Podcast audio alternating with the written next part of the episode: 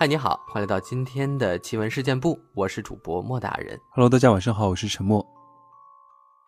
今天呢，又是我和陈默一起来分享故事啊。嗯今天呢，我们准备了一个很有意思的故事，是一帮朋友啊，在网上也很火啊，来北京玩儿，然后呢住了一个酒店，之后呢发生了一系列离奇的事儿，很有意思。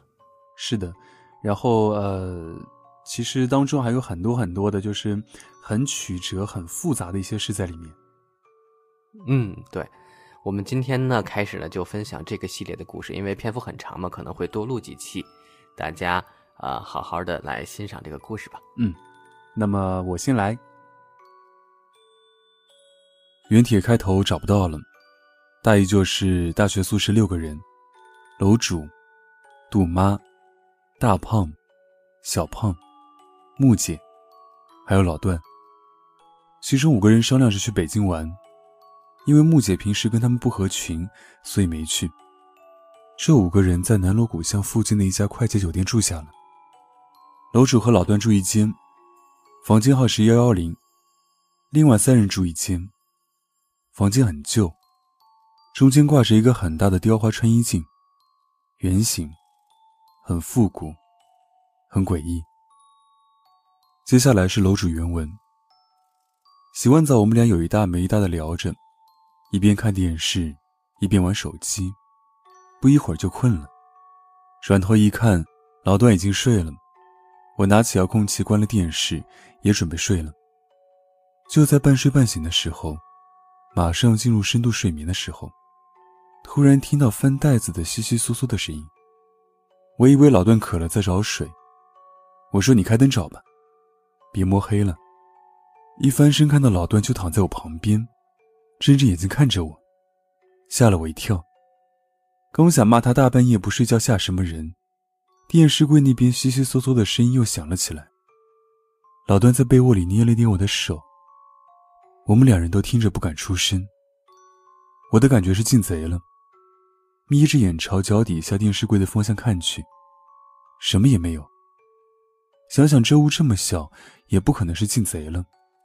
我和老段谁都不敢吱声，都直勾勾地看着对方，估计心里都打着鼓，是不是遇见邪事儿了？我去的那天带了两个袋子，都不大，买内衣给的那种袋子，一个装内衣内裤，一个装洗漱用品，外加一些 BB 霜啊、小镜子之类的。袋子是比较硬的那种塑料，翻起来会有哗啦哗啦的声音。终于我忍不住了。拿起遥控器打开了电视，声音也停了。我问老段：“你刚刚听到了吧？”老段点点头，问我是不是老鼠。我说：“这店好歹也是全国连锁，有老鼠不至于吧？”再说了，刚刚听着是翻袋子的声音，我那袋子可都在电视柜上呢。老鼠成精了，都上桌子了。我看了看手机，十二点多快一点那样。还没睡多久，当时也没有特别害怕，因为电视打开后声音就没有了，困意一会儿就上来了。关了电视又睡了，还是半睡半醒的状态，窸窸窣窣的声音又响了，当时吓出了一身冷汗。我捅了捅老段，老段也看着我，窸窸窣窣的声音还不断。老段鼓足了劲儿，噌的一下把手伸出被窝，打开了床头灯。声音又停了，我俩当时头皮都炸开了，可是又不敢相信是遇到好朋友了。虽然看到过好多人写酒店遇鬼，但是自己还没经历过这种事情。等了好一会儿，都没再有声响。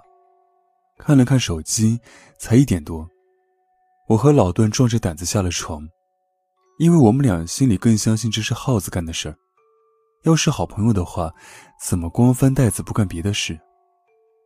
去床头柜那检查了半天，发现东西都完好无损，没有动过的痕迹。我俩又返回床上，开着灯，屋子又太亮，睡不着。我和老段就开着电视，把声音调没，灯关了，继续睡。又是半睡半醒的状态，又开始了翻袋子的声音。说实话，当时心里更多的是怒火，还让不让人睡觉了？一次又一次的，我抄起遥控器就往电视柜那砸去。这一砸，声音还真停了，也就停了那么三秒钟。床头斜上方的窗户还是呼啦呼啦的响，那根本就不是窗户好吗？就和监狱里可以望天的那种小窗户是一样的，就那么大点，窗户还打不开，是左右推的那种。当时天气不热，晚上甚至都有点凉了，我们根本就没关窗户，窗帘那呼啦呼啦的响个不停。好像是一个愤怒的人使劲的摇晃着、扯着窗帘一样。我和老段害怕了，这肯定不是老鼠干的。那屁大的窗户窗帘都是一块破布悬着，老鼠哪够得着？老段往我这边挤着，我说给前台打电话，咱们换房。电话在老段那边的床头柜上放着，我在里面挨着墙。老段拿起电话，回头望向我。那惊恐的眼神至今忘不了。他说：“电话不好使。”我拿过来放在耳朵边，发现电话里根本没有声音，连忙音都没有。我尝试拨打前台的电话，没反应；豁出去了，直接打幺幺零，也没反应。突然，窗帘不响了，屋子又静了。这一静，吓得我和老段反而不敢动了。我俩直直的躺在床上，困，困又不敢睡，那家伙好像就在想你陪着他一样，你一睡觉他就弄出动静来。当时困得我脑子一胀一胀的，直恶心。过了将近十分钟，还是没有声音。我和老段又有点困了，眼睛刚闭上不大一会儿，我这边的床响了，是那种拿手指弹床的声音，是很快的弹。不是一下一下的弹，噼里扑通的，从床头开始响，然后声音向床尾那走去，一遍一遍，一遍比一遍急促。我和老段坐着抱在一起，眼里噙着泪，想哭又不敢哭。我拿起手机给小胖打电话，我叫他们三个过来，来门口接我们去他们屋。小胖人很好，看我打电话的声音都变了，赶紧就过来了。不一会儿，就有人在门口敲门。我和老段数着一二三，一起冲到门口。当时晚上睡觉的时候上了两道锁，第一道是反锁，第二道是里面插起来的那种链子。我们当时忘了链子的事，一开门只打开一道缝。我和老段急忙去扯那个链子，怎么扯也扯不掉。可能是人一着急就慌乱，费了好大的劲儿才拉开。老段的翡翠手镯也在慌乱中摔成两半了。当时太着急，怎么碎的都不知道。跑到隔壁时，老段手脖子上还掐着大半截，那小半截留在屋里了。当时已经没有心思心疼了，就是坐在那屋发呆。小胖问我们怎么回事，我才断断续续讲出来，把小胖他们也吓得够呛。这么一折腾，两点多了，我们凑合挤在一起。大家也没怎么敢说这个话题，我当时还发了状态，说自己好害怕。小胖问我们走的时候拿房卡了吗？这才想起来，着急跑出门，房卡都没拿，房门关没关都不知道。我和老段都精神了，可是那三个人没有自己经历，所以也没啥太大的反应，都躺下睡了。我和老段全在一起，过了大概十几分钟，对着我们的那面墙。就是我们那间屋子和这个屋子公用的墙，开始有节奏的响，咣，咣，咣，咣，每隔一两秒就响一下。小胖他们都坐起来了，我们五个人都直勾勾的盯着那面墙，咣，咣，咣，还在响。大胖是脾气很直的东北女生，我觉得他心里应该也是怕的。但是吵到他睡觉的时候，他更多的应该是烦。他下床，走到墙跟前，咣咣咣使劲敲了几下，嘴里骂骂咧咧地说：“敲你买了个表敲。”敲墙声还真停了。后来我不知道什么时候也迷迷糊糊的睡着了，接连做了好几个梦。梦里我穿着旗袍不停的跑，但是穿旗袍跑的那个人长得不是我的脸，可是我却以旁观者的角度认定那就是我。我也解释不明白为什么会这样。第二天起床，我和大胖、小胖去前台让他们帮忙开门。前台还一脸不乐意，因为我们把房卡落在里面了。小胖人比较随和，也没有直接说，而是问前台：“你们酒店卫生什么的也太差了吧？怎么还有老鼠？”前台说：“不会有老鼠的，怎么可能有老鼠？”大胖说：“什么狗屁老鼠，明明就是闹鬼！你们给我们开的什么房啊？有问题还敢给客人住？赚钱不要命啊？出了事儿怎么办？”前台脸色不太好，大胖还在嘟囔着，前台就打断他的话说：“可能是有老鼠，是老鼠，我带你们去把门打开，然后你们去找一下证件。”我核对一下。进了门，老段那小半块翡翠镯子还在地上躺着。这时候，老段才想起来心疼。进门找到证件后，我和前台去核对了一下信息。回来后，老段和我说，房卡不见了。我说：“怎么可能不见了呢？昨晚走的时候灯还开着。”这时才想起来，进屋后灯一直是关着的，房间还挺暗的。我们翻了半天包，被子里也找过了，无奈就是找不到房卡。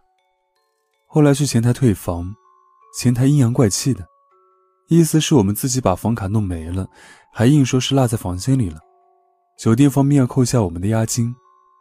我说房卡肯定就在房间里，我们都没有离开过酒店，你们可不可以再去找找？后来前台和我们一起去找。大胖这个时候其实已经很不耐烦了。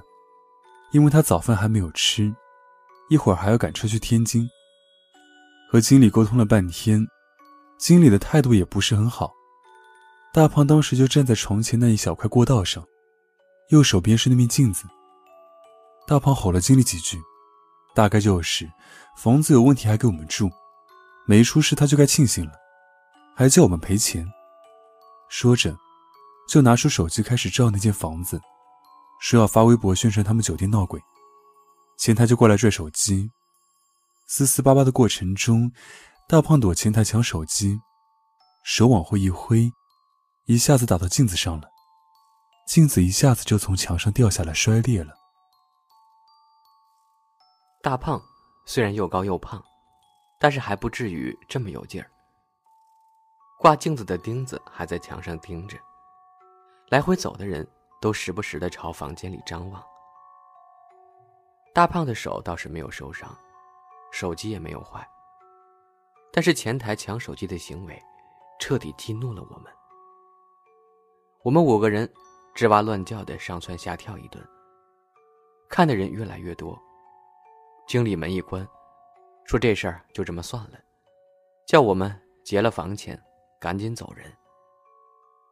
我们当然也不想再耽搁了。不然去天津的成绩就赶不上了，票都还没取出来呢。赶到火车站，大家上了车，匆匆吃了口在火车站里买的麦当劳。老段一翻包，啊的一声叫了出来，然后把房卡从包里拿了出来。大胖说：“就赖你，房卡放包里了还不仔细找找，弄出这么多事儿来。”老段嘴里一直念叨着：“不可能啊，这，这不可能啊，确实不可能啊！”我和老段跑到那屋之前，开了灯的，房卡肯定是在那儿插着的。我们跑的时候那么慌乱，根本就没有拔房卡。就是拔了房卡，我们走的时候也没有拎包，房卡怎么会在包里呢？老段。问我房卡要不要还回去？我当时真觉得老段是个有礼貌、有道德、有公德心的好孩子。都这时候了，还想着给人家还房卡呢。我是不想再回去了。老段拿着房卡也不知道该怎么办。大胖的建议扔掉，下车找个垃圾桶就扔了。后来在天津那两晚都没什么事儿。大家玩的也都挺开心的，回来也就淡忘了这件事儿了，以为就这么过去了。我觉得可能也真的就那么过去了。只是后来，又发生了很多很奇怪的事儿，我就禁不住的往这上面联想。最可怕的就是自己吓自己了。回来的头两个星期也都相安无事，只是寝室里总是莫名其妙的丢东西，就是本来放在某个地方的东西，打死找不着了。老段有个米老鼠的内裤，他洗完就挂在桌子旁。第二天怎么也找不着了，为此我们还开了他很久的玩笑。一个破内裤谁稀罕偷啊？再就是我的眉笔丢了两回，买了新的没用几回就丢了，怎么都找不着。明明就是放在化妆包里了。后来我干脆不用了。每个人都或多或少的在掉东西，但都是些小物件，也不值钱，谁都没有太在意。而且都在一个寝室里住着，也没有来过小偷。这样在寝室里张罗着找东西也不太好，好像是怀疑其他人似的。之前一直没提到过那个不合群的室友，就叫她木姐吧。木姐是本地人，常年不回寝室，而且也基本不怎么来上课。她长得很漂亮，但是不是什么大眼睛、锥子脸那种漂亮。而是一种东北大妞的漂亮。其实有的时候，我觉得把东北女孩和南方女孩混在一起，很容易辨认出东北女孩来。